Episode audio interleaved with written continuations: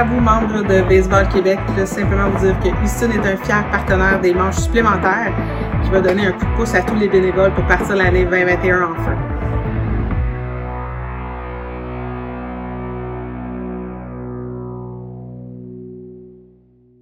Alors, bonsoir tout le monde et bienvenue aux manches supplémentaires. Je m'appelle André, euh, je suis de Baseball Canada. Ça me fait plaisir euh, d'être euh, avec vous encore ce soir pour une autre belle aventure. Et, évidemment, on part en voyage beaucoup cette semaine et on va continuer notre voyage aujourd'hui. Et si vous regardez ma carte derrière moi, encore une fois, on est ici, on traverse encore une fois l'océan.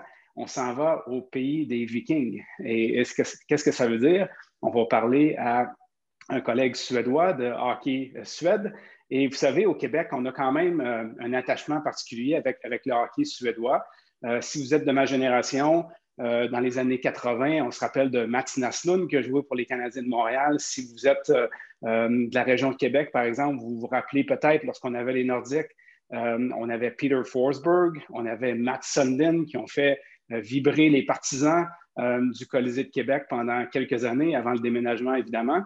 Euh, et à travers le temps, évidemment, on, voit beaucoup, euh, on se rappelle, on a en, tête le super chandail bleu pétant avec les, trois couronnes dorées sur le chandail de l'équipe suédoise que ce soit lors des Jeux olympiques, que ce soit lors des championnats du monde, ou même lors dans le temps des fêtes où on aime vraiment regarder le championnat du monde junior à la télé, ou la Suède, à travers les années, euh, se sont euh, évidemment toujours distingués avec de bonnes performances. Et aujourd'hui, on va aller voir pourquoi on a eu justement ces bonnes performances-là.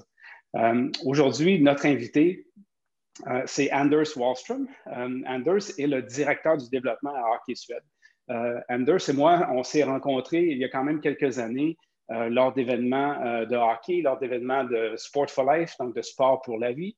Et euh, rapidement, on a bien connecté parce qu'on s'est, rendu compte euh, très, très vite qu'on avait euh, des atomes crochus, qu'on avait des façons similaires de voir le développement du sport, que ce soit le hockey, que ce soit le baseball. Je pense que vous allez apprendre beaucoup aujourd'hui. Puis la question justement qu'on avait comme thème, c'est comment le hockey suédois peut-il influencer nos décisions comme intervenants sportifs en baseball pour le développement du baseball, que ce soit au niveau québécois, que ce soit à votre niveau local également.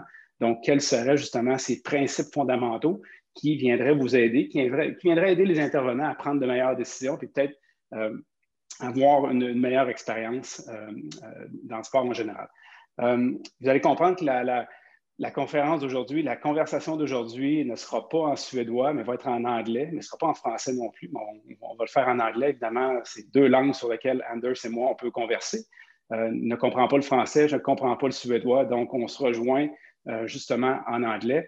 Euh, alors, sans plus tarder, euh, je, vais lui souhaiter la bienvenue. Anders, switching to English right now so you can understand. Welcome and thank you for um, being with us tonight. Um, so, in my introduction, uh, I talked about our links uh, as a nation here in Canada with, with Hockey Sweden, with the, with the Mats Naslund, Mats Sundin, um, Peter Forsberg that we had the chance to watch play, whether you were in Montreal or Quebec City uh, in hockey, and also mention your successes as a nation, whether it's at the Junior World Championship, uh, Olympic Games, and all those um, uh, those events that we see on TV all the time, and also all your great players um, uh, that are playing in the NHL here.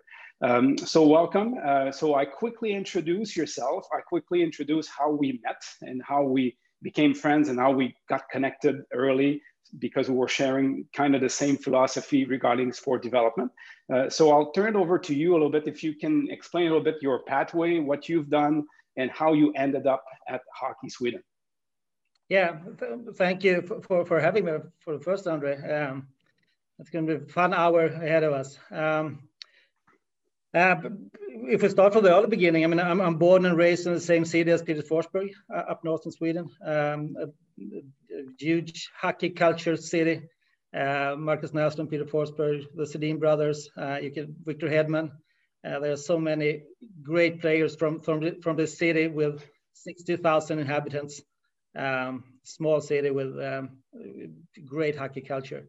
So that, that's where I got hockey. Um, right in my veins. So, so that was a big interest from start. Um, so I played myself um, up till the junior level, but I didn't develop the way I wished. So, so I didn't get to be an elite player. Um, but instead of that career, I, I started to, to um, uh, educate myself as a, as a sports scientist uh, at university up, up north in Sweden as well.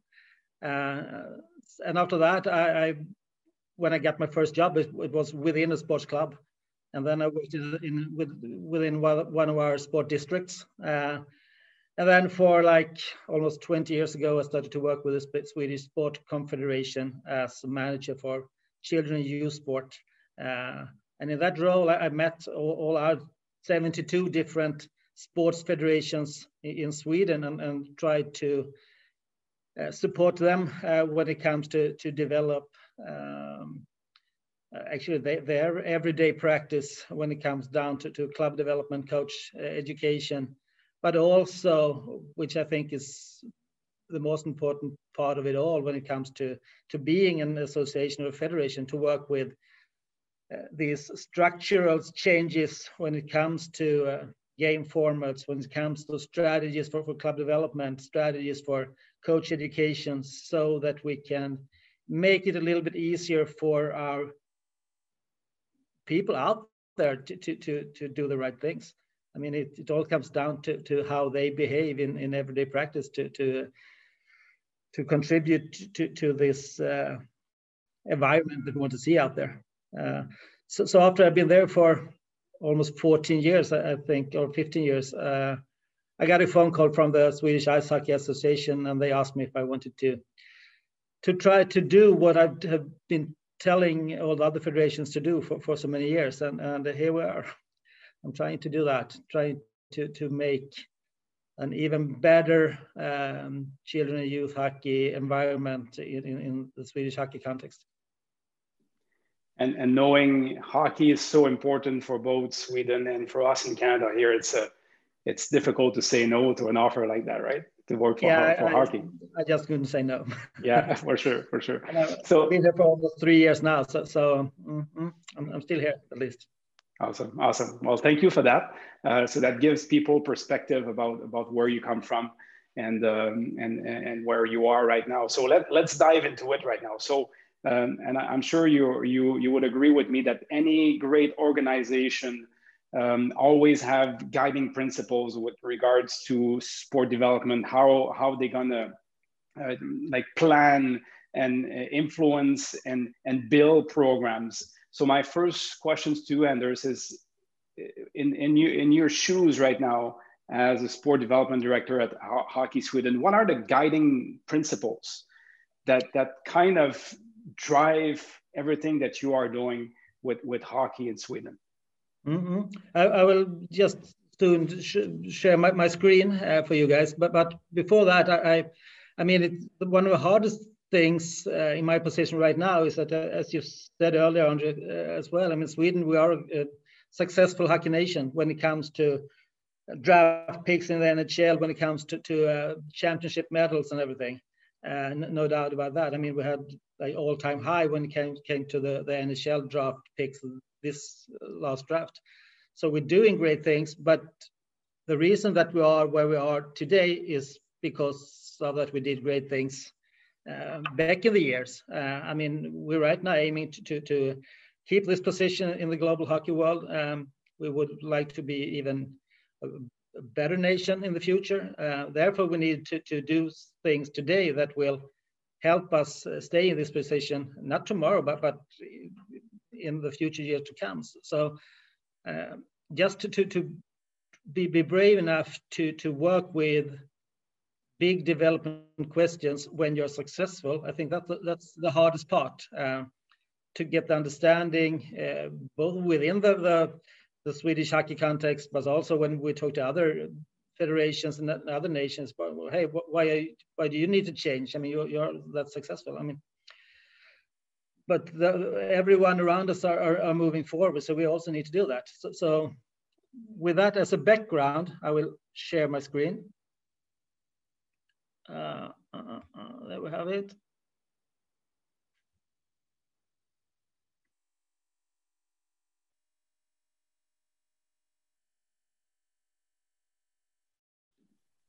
It's working. We're good. Yeah.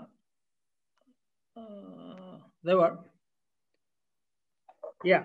So what what we did um, uh, just a, few, a, couple of years ago is that we launched a new development model. Uh, in Sweden, we, we talk a lot about the importance of home field advantage. Uh, you win more games uh, at home than you do on the away uh, ground, so to speak. So, so we, we try to use that metaphor uh, and, and we just call this model the, the home field model just to, to send the signals to all our clubs that you need to take care of your own club's uh, environment and, and create um, an environment for your players to develop in. So, so that's the, the, metaphor behind it.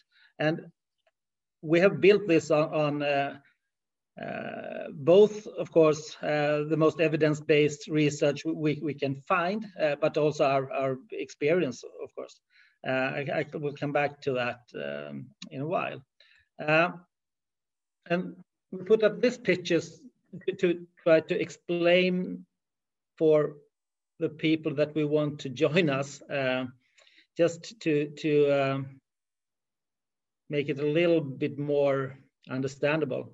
Uh, so, so what we would like to see in all, all our 350 clubs in Sweden with children youth hockey on the program is that we make sure that every player, no matter of his or her skill level at the moment, or his or her ambition at the moment, or his or her uh, socioeconomical background, uh, gender background, and all of this, uh, we will make sure that they get the opportunity to develop when it comes to those four themes that you can find in the, the four um, circles, hockey skills, hockey sense, physical skills, and psychosocial skills. Um, and we, we, we all, we talk a lot about that all of those parameters are active in every action on the ice.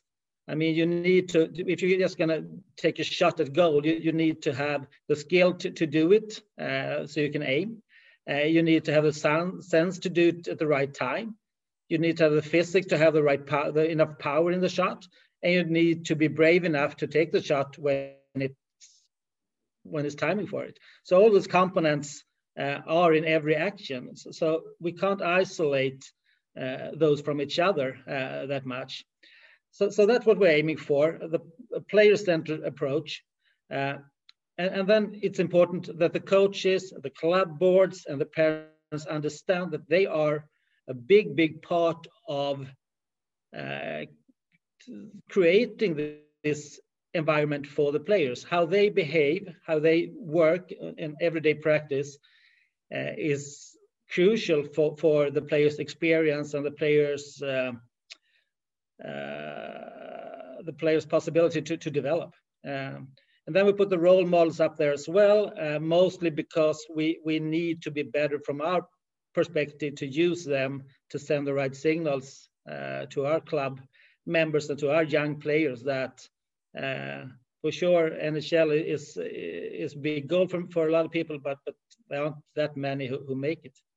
Um, so so that's what we're trying to, to aim for, um, to, to make sure that every, every player, no matter of background or skill level, get the opportunity to, to uh, learn these essential um, things that you need to, to, uh, to have to, to, to become a good hockey player. Uh, the overall intention to make uh, with this is to make it easy for all the people involved in Swedish ice hockey to do the right things. So, so that's why I said it's it's so important that we work from the federation's perspective with, with structural changes. Um, it's all from when it comes to uh, uh, not having standings or, or results when it uh, standings at least uh, and individual statistics up to 12 year 12 year of age. Uh, just not to to to send signals and, and trying to, to get parents and coaches um, not to, to behave in an inappropriate way. Uh, we know that if we if we have individual stats, for example, at the young young ages, we know that the the, the, the dad to goalie uh, sits in the is a guy who are, are, taking stands and his his son had too many shots when you look to the paper compared to what they had um, in the real game. Uh, and it can be, as I said, about game formats, coaching education, uh, and all of that. So, so, a lot of structural changes changes need to be done to make it easier for people to, to do the right things. So that's the overall intention. Uh, when it comes to, to your question then, Andre, uh, you asked about the, the, guiding principles. And here they are in, in Swedish. Uh, we, we um, made a decision quite early in the process not to, to, to come up with a, a complex, hard to understand uh, development model. Uh, instead, we, we choose to, to go with, with four quite simple guiding principles that we would like to, to have all, all our aiming groups to have for the eyes in the daily work when they make decisions and when they uh, work with, with our players. So, so I will go through those these four um, one at a time. Uh, just in a moment. Uh, these principles, they are going to affect our structures. So, so our development model is not about, it's not only about player development, it's also affects our, our coach education program, our club development program, our game formats, and our recruitment strategies. And these are the four big development programs, development uh, projects that we are working on right now. Um, and hopefully most of them will be uh, will be checked out as, as done uh, when it comes to the summer uh, 2021 and then we have a few other development projects uh, that we are uh, planning up uh, right now then. But this back to the principles. The first principle is that we know that we need to have a, a person-centered approach. I mean you can't underestimate the, the role of the coach and role of the, the grown-ups in, in the environment. Um, we know that a good coach, he or she have a big impact on the players' motivation, the players' interest to, to, to play, play hockey. So we talk a lot about with our clubs that we need to make sure that the players uh, they themselves they want to be in the environment of hockey uh, they get a chance to be there and they can be there when it comes to to uh, economical barriers when it comes to skill barriers and all of that uh, so how the coaches act and how they behave to include everyone is is crucial in this so we'll work a lot about in our new coaching education with uh, with transformational coaching, transformational leadership uh, to get that kind of behaviors at, at place for them. And I mean, the, one of the keys to success is that you need to genuinely, genuinely take interest in every individual, not only those who are the best of the moment. We need to understand that everyone can develop an interest and that's going to benefit us uh, any day in the future. So that's the first principle, uh, personal, person-centered approach. Uh, the second one, I have talked a little bit about this one uh, already. But we, we, call it that you need to give everyone the chance to develop. Um, and we need to, to make everyone to understand that a few of our players become elite players. Uh, most do not. Uh, but hopefully, even though if they don't get elite players, they will love hockey, they will play hockey, they will put their kids in hockey. Uh, but they will only do that if they leave hockey with a good experience. Uh, and we know that everyone can get a li long, li lifelong interest in hockey if we just uh, do our work uh, together with, with the clubs and the coaches. We talk a lot about the importance of fun. Uh, we work together with Amanda Visek at George Washington University in, in, in, the US, who helps us with a Swedish ice hockey study on, on fun maps. Um, right now are out there uh, asking 2,000 Swedish hockey players, boys and girls between 9 and 19 years of age, to rank all our 82 uh, fun factors from one to five to see which are the most important ones. And, and what we think we can come up with is a tool for our clubs to, to actually ask the, the kids on how they experience the, their everyday practice. Uh, and that way we get a great uh, feedback tool for our coaches as well. Uh, and I think that this principle is probably the, hardest one um, when we talk to our coaches, uh, and especially when it comes to not be, be, be trapped when it's come to this, um, what we at least call the, the, the core logic in sports. I mean, it's about winning. It's about doing results. Uh, and if you aren't, aren't aware of that, that that structure affects you all the time, uh, you will pick the, the, the boys and girls who have the best skills at the moment, the, the highest ambition at the moment, and will you, you will classify them as talents, and you will, will and you will actually you you won't care about the others. Uh, we need to get our coaches to understand that both ambition and skills aren't uh, steady factors. They, they develop over time, and with with the right kind of environment, with the right kind of leadership, the right time, type of coaching, we can affect both ambition and skill uh, if we can affect the motivation because you need to be motivated to, to stay in, in sports. Uh, we know in Sweden we have um, most of the players start when they're five years of age. Um, we have an average a, average age on our highest men's league at on, on 27 years of age. Uh, I saw that we have an average age on our last Olympic team at almost 30 years of age. I mean, it's it's a lot of years that you will stay in hockey. Uh, so if you aren't motivated and the motivation comes from within yourself, it, it doesn't help much what, what we do. So we need to understand that. Um, but it's hard because we have coaches who really, really are caught up in winning the, the trophy for the, the 12 year old team. Uh, but that's not what it's all about. Uh, so, so we work a lot of, with, under this second principle, we work a lot with our coaches on these two. Uh, they need to understand that development of players isn't linear. Uh, that's um, an important one but it's hard for them because if you pick the ones who are born early the, in the year, um, if they are, have played hockey for a long time, uh, and if they are early matured, you probably get a talent. Um, but it doesn't say anything about the future.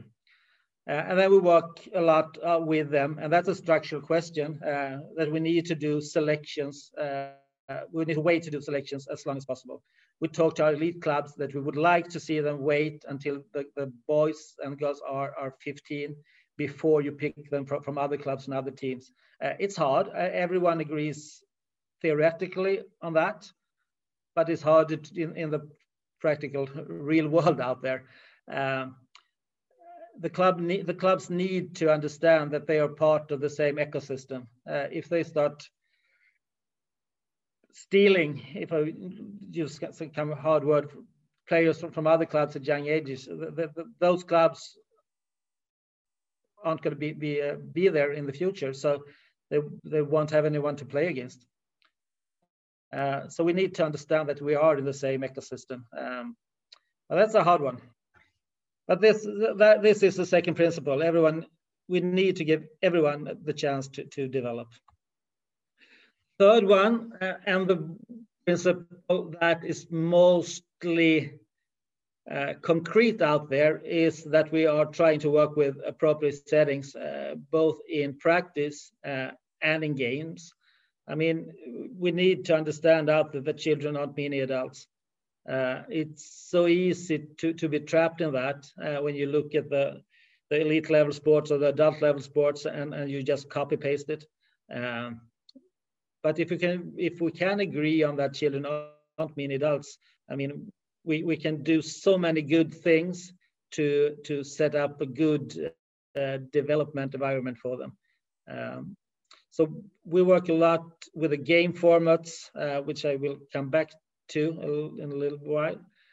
Um, and of course, we work in practice as well. Um, here is the, the, the clue, uh, at least that's my experience, to, to really, really make sure that the coaches uh, understand that there are young boys and girls that they work with who are on a, education and development journey, uh, and they, they, they, they shall not peak until they are uh, at least uh, over 20 years of age.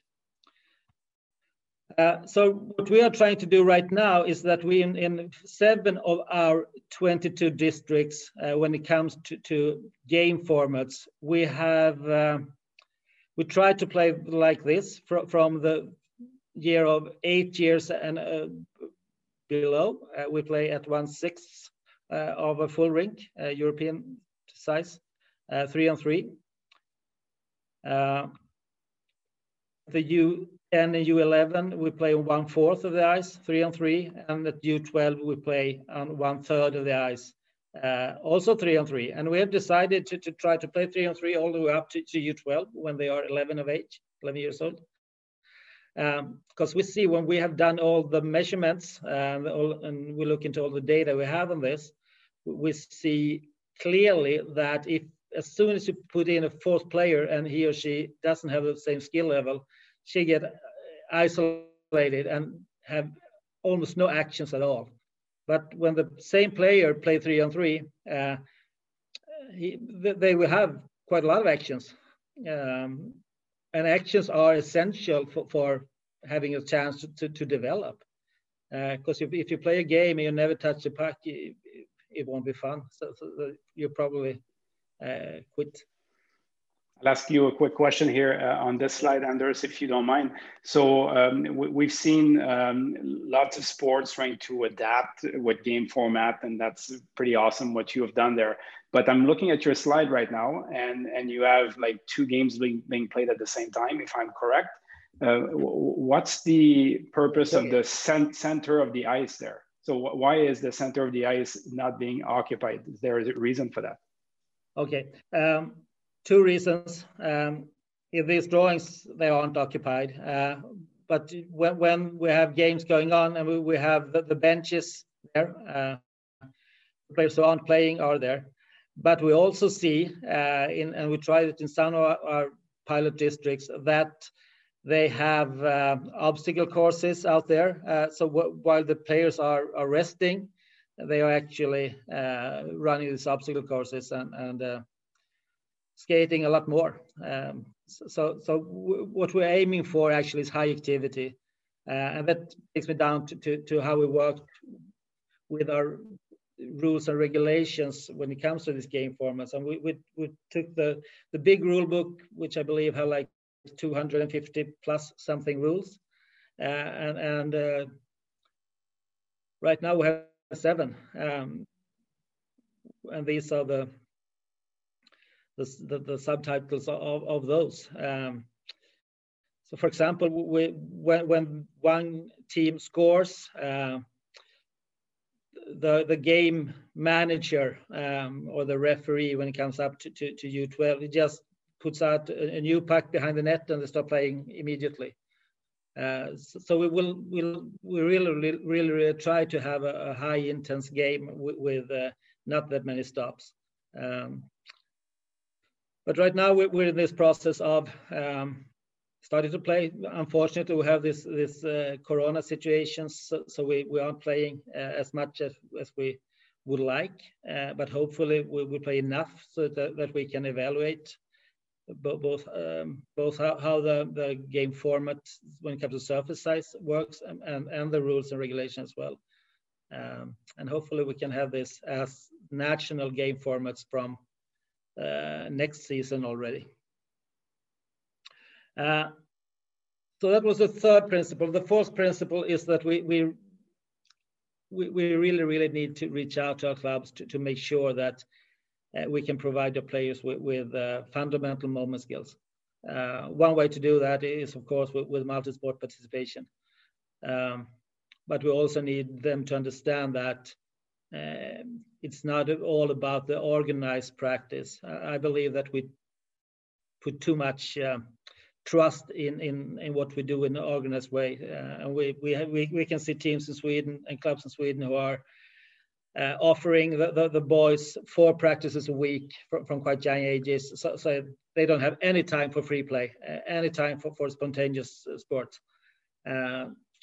Uh, so I think we, we just overestimate the, the, the purpose of, the organized play. Uh, I mean, if that if that's all they do, uh, it won't be enough anyway. So I think what we try to tell our coaches is make sure that every practice is so so fun and inspiring and motivated, so the kids when they come home uh, they will try on their own and, and do more. Um, that's that's important. Um, and we also talk a lot about the the importance of variation in social environments to, to try to figure out who, who you actually are. Um, so that's why we, we also like to see them do, do uh, multi-sports. Um, why not in, in, different clubs and different environments? So these are the four uh, four principles. I, that, that's that's very good. Like I, I can, if I can take um, a couple seconds just for my my takeaways here. Um, so here's a nation that has been that has had lots of successes. So I'm talking to the, the Quebec the Quebec people here, lots of successes, but they said, okay, if we want to continue, and they base their successes on what happened in the past. So if we want to go forward and maintain that edge or that success at the international level, we need to look probably differently at what we are doing now if we want to have an impact later on. So it brings me to the concept of you know when you when you when you climb a mountain let's go let's say we go to see mount everest you don't stay long. Nobody can stay long at the top. You need to come down a little bit and learn from what you experienced before you go back up. So that's kind of the same type of experience that uh, that um, concept that Anders just uh, mentioned here. The second thing um, if you have noticed we haven't talked about passing shooting goaltending uh, power play. We haven't talked about hockey since we've had that, that discussion. We've talked about guiding principles. So it's a person, and that really like that, it's a person center approach. We didn't say a player center approach. We talk about a person center approach. So going back to our baseball um, principles, so we would not have discussion about hitting, about base running, about catching, about pitching, about winning, about first and third bunt defense, and so on and so forth. Is what's good for the person right now so they can have success later on in life or in hockey in the case of our discussion right now or in baseball in our case also so that th- those are kind of my my takeaways and if you look at if you remember the beginning also we talked about the role of and we'll get back to this uh, later on but the role of parents the goal of the, the the, the role of parents the role of coaches it is crucial in, in, in this implementation.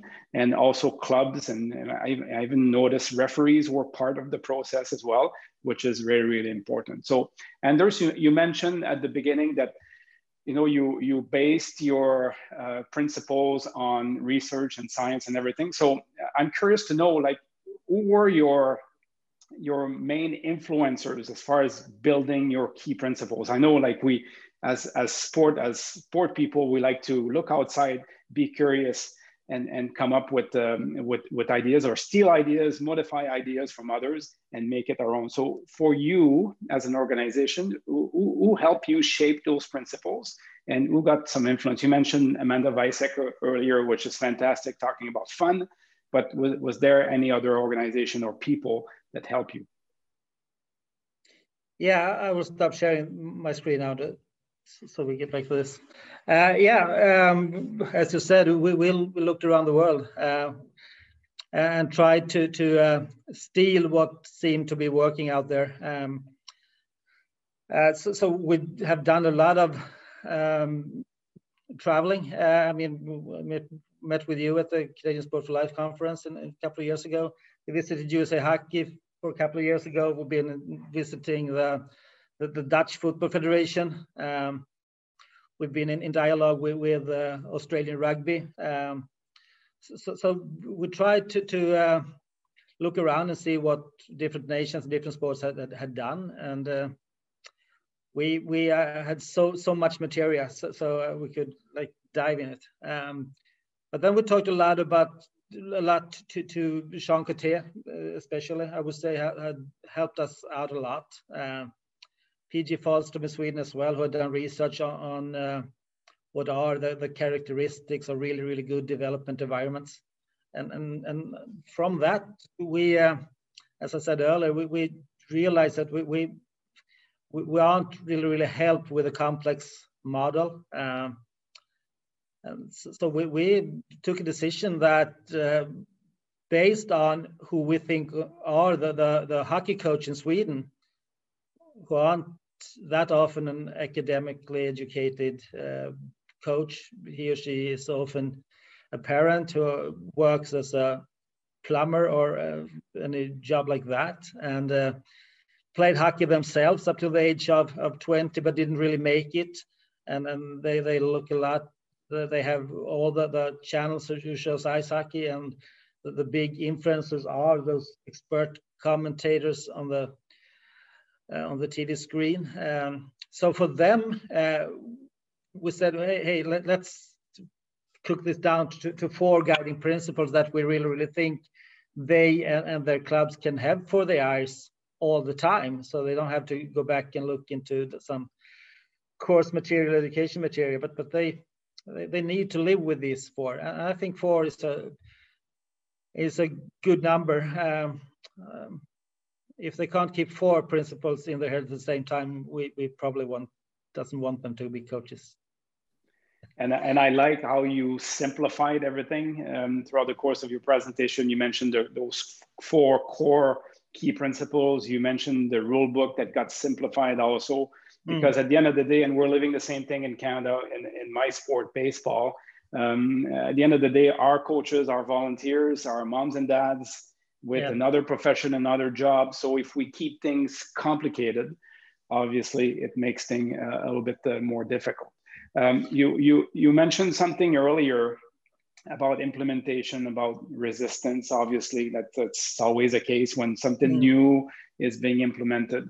How did you um, communicated or integrated parents as far as, uh, as how you um, you're going to implement your new principles like mm. were the parents uh, educated about the about those principles so how did you deal with the parents that are important also in in, in the old structure yeah um, that's a, a, a, continuously ongoing work um, I mean, it would be so much easier if we have a, a constant group of people to work with, but both parents and coaches stay for a few years and then we have new ones coming in. So, so we need to be out there to, to, to uh, communicate and educate uh, both parents uh, and coaches on this all the time. Um, as I said, the, the most concrete uh, difference that they, they experience is the game formats. Uh, so, so for a concrete example, right now we, we two weeks ago sent out this communication toolkit uh, to, to all the clubs that are involved in these seven pilot districts with uh, folders to, to their parents where they can read a little bit more about our our game formats. We, we gave out these uh, coffee cups with a QR code so they could scan and they get to our site with the game formats. Um, we got some stickers for the, the kids that says final real hockey. Uh, so, so, I think it's um, it's really a lot about communication. And I think communication, we need to look at communication as education as well. Because um, it's hard to get the parents to, to give up a, a weekend to come to uh, an education. Uh, but we also have some research from, from Karlstad University in Sweden who have uh, educated uh, parents uh, in different in different ways, and, and they can see it a big difference from those who who did it uh, close to practice and games, where, where you had the parents at place already, and those who who invited the parents to, to kind of conference uh, complex during the weekends. So, our strategy right now is to um, get to the parents, get reach out to the parents with communication and education, uh, in in the same um, facilities that the kids are, are practicing and playing games and at the same time. And we have trustfully given this uh, task to the clubs uh, to do that. And we try to, to help them with uh, with education what do you call it um, um, materials so to speak i really like the coffee cup yeah. idea I, like nice. you know you go to any ice hockey arena and you see those parents coming with a coffee right so i, I think it's a fantastic idea um, uh, to you, you, mentioned a couple of times since the beginning of your discussion you mentioned about research, sports science, um, and, and how you use them uh, in order to, to develop your program. So can you elaborate a little bit more on how you partner with uh, research or university and, and what type of data did you, were you able to gather over, over the last couple of years in order to get to where you are right now? So were you able to, to get into a partnership with some uh, university of or sports scientists in order to to get those data that you thought that could be helpful in confirming what you want to accomplish. Yeah um, we're still still developing that um, area as well. Uh, we're not uh, really really at the point where we want to be. But for now we have uh, two two networks uh, or two two um, yeah competence networks one network that focuses on uh, sports psychology, uh, coaching, leadership, led by a guy at Halmstad University in Sweden called Andrea, his name is Andreas Ivarsson. He's also head of uh, sports psychology at, at, Arsenal Football Club in England. Um, and he helped us to, to put out this group of people when we have uh, Andreas Stenling, who's up in Umeå University. We have uh, Stefan Wagnsson at Karlstad University. We have Siv Gjesdal, who is at the Norwegian School of Psych Sports in, in, in Oslo. Uh, so we have a network with, with uh, people from, from different universities and, and that can help us. But we also have practitioners within this group uh, that work on, on daily basis with uh, hockey players uh, when it comes to, to uh, yeah, helping them perform better actually. And they, uh, and then we have another group when it comes to, to, to physiology, uh, when we have Tommy Lundberg at the, the Karolinska Institute uh, in Sweden, who are head of that one. And, and those two, two groups help us out with, with three things. They help us with research. Uh, we have this model where all that we would like to, to develop needs to be uh, uh, an outspoken need from from from the grassroots or from, uh, from out there from the club level. So we, we have like big ears up to the clubs. What do they see that we need to develop? And then we put this idea into uh, some kind of loop where we, where we do priorities. And, and if we find it necessary like we did with fun maps uh, we, we hook up with the best scientists in the world and try to, to, to get them to help us. And, and amazingly, no one ever says no. Uh, they want to be a part of Swedish ice hockey, which is, which is fantastic. Um, and then it's important to, to, when we've done this research, we need to put it back out there uh, to the clubs and the coaches in a, a, meaningful way. So we talk a lot about how important it is with a meaningful language, with a purposeful language, uh, that we with, that the whole um, research can't come out as an academic report. It needs to come out in, in some guiding uh, principles, some kind of concrete advice for, for the individual how to use it. So we have this, this model that works quite well. Uh, it's uh, one risk that I see is this is that this kind of strategy it stays on our uh, development department. It, it's we, we have some struggling still um, when it comes to, to make sure that these are the whole federations.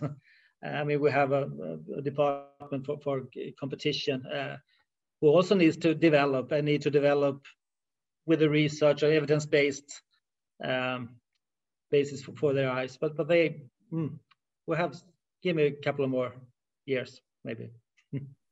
So just to uh, continue on, on, on those questions. So, um, so you've explained your, your principles and your implementation. So question for you, really simple. What, what's next? What's on your working desk right now? What are you trying to accomplish? What's actually happening as far as implementation? Is there any big thing that you think it's coming or you're working on? Like what's what's your burning project right now? Yeah.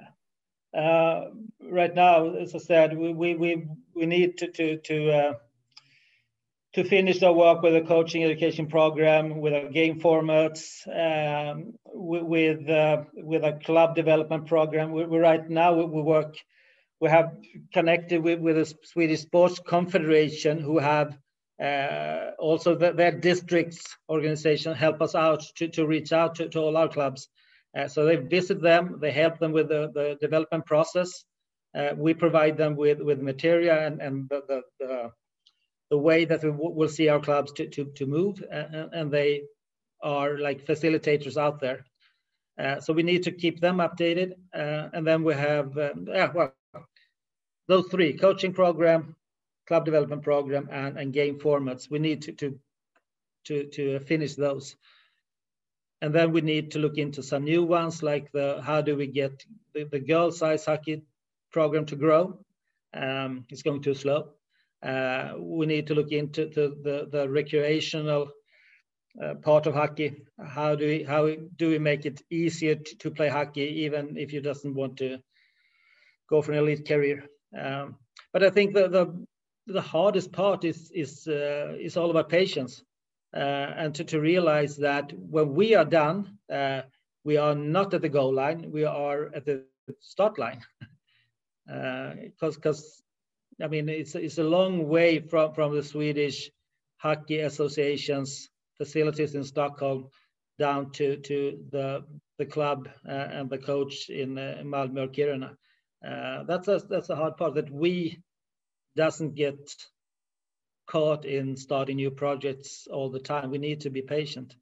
Um, that's um, for me at least. That's that's the hardest part. Uh, I mean, I have a thousand ideas, but um, they need to, to make it in and, and implement it in the everyday practice. And, and things, I mean, I'm sure you'll agree with me. Th- things are evolving so fast with with sports science that there's always something that comes out and say, okay, like this is interesting. We need to include that in our in, in, in our programs moving forward. So I agree with you. We need to we need to be patient um, in order to accomplish your goals. Uh, in in conclusion, uh, before we conclude this session, um, for our baseball people watching tonight, what what would be your your biggest lesson that you've learned over the years um, with regards to athlete development? Um, you mentioned being patient. Is there something else you could you could mention as a big lesson learned um, that they could go away with it and and and uh, think about how they could do things differently in their in their sport?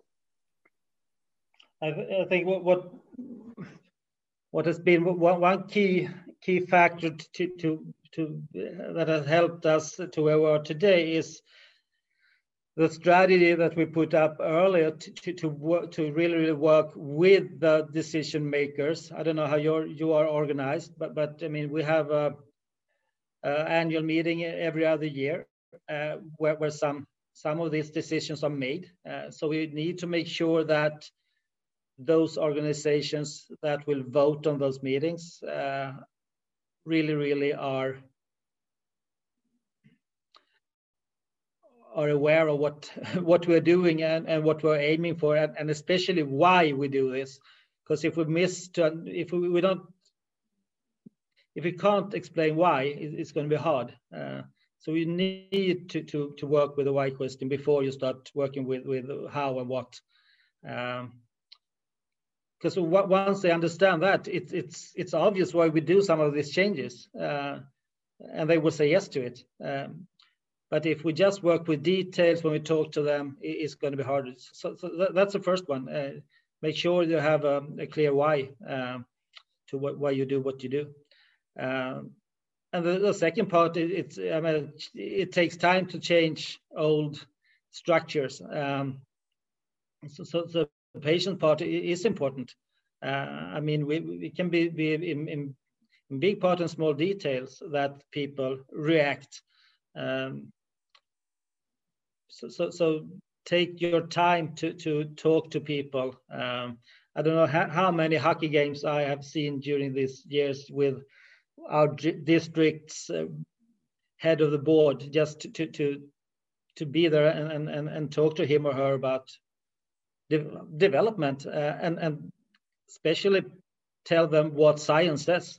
Uh, what are the, the big cornerstones that we need to, to build this on? Because they, they rarely know. They, they are not professionals in that way. They're good professionals in their in their work, but but most of them do this on on, on their spare time. So you mentioned understanding the the why. I think it's a really really good advice. If um, people at home watching, if you have never read the book Start with Why from Simon Sinek, or there's a great TED talk about it that you can Google and, and find. I highly recommend it, and it's going to explain exactly um, what we're discussing right now, the importance of the why. Anders, I want I want to thank you. Uh, it, has been it's been an hour already. Like time flew by crazy. It's been an hour already. Um, so I want I want to thank you for taking the time to um, to share your knowledge to hopefully inspire um, uh, people in Quebec with regards to um, with how they want to position their sport moving forward and what could be their key guiding principles also for the development of, of, of baseball. And, and I, I think it's important, and you mentioned it, to go outside of our world. Uh, sometimes when we're too much in our world with the same people, we don't see the real issues and we don't get exposed to great ideas and great concept as, as, as you just shared with us um, tonight. So, so I want to thank you on behalf of, every, of everybody here. I'm going to switch a second to, to French just to conclude this session here. Um, donc, tout le monde, j'espère que vous avez apprécié euh, cette, cette séance-là ce soir avec Anders. Je pense qu'il y a beaucoup de choses qu'on peut apprendre euh, de, organisation qui a quand même eu beaucoup de succès à travers le temps mais qui a quand même pris le temps de faire une introspection, savoir comment on va, qu'est-ce qu'on pourrait faire de différent et comment on pourrait s'inspirer des autres également, tout en ayant en tête que euh, euh, un, des principes fondamentaux du sport, c'est de développer la personne avant de développer justement les habiletés ou la tactique, la tactique propre à notre sport qui sont vraiment importants. Mais si on peut garder une vision qu'on développe la personne en premier, je pense qu'on peut quand même, puis la Suède est un, euh, est un exemple. Il y a beaucoup d'autres euh, exemples aussi où on focus sur la personne, puis surprise, surprise, on a quand même des résultats au plus haut niveau possible. Euh, alors, je vous remercie d'avoir participé à cette séance-là. J'espère qu'il y a beaucoup de choses qui vous restent en tête, que vous avez le goût peut-être d'apprendre davantage ou peut-être d'implanter dans, vos programmes, que ce soit au niveau provincial, régional ou même local. So Anders, thanks again for everything. Um, I'm sure we'll have other discussions uh, at some point. Uh, I know we, we keep in contact and uh, I wish you the best. I wish you well. And hopefully that virus is behind us soon so we can meet again. Thank you. Thanks for having me. It was a, quick hour. Um, and I hope to, to see you soon again, Andre, in, in real life as well. Thank you very much, Anders. Appreciate Thanks. it.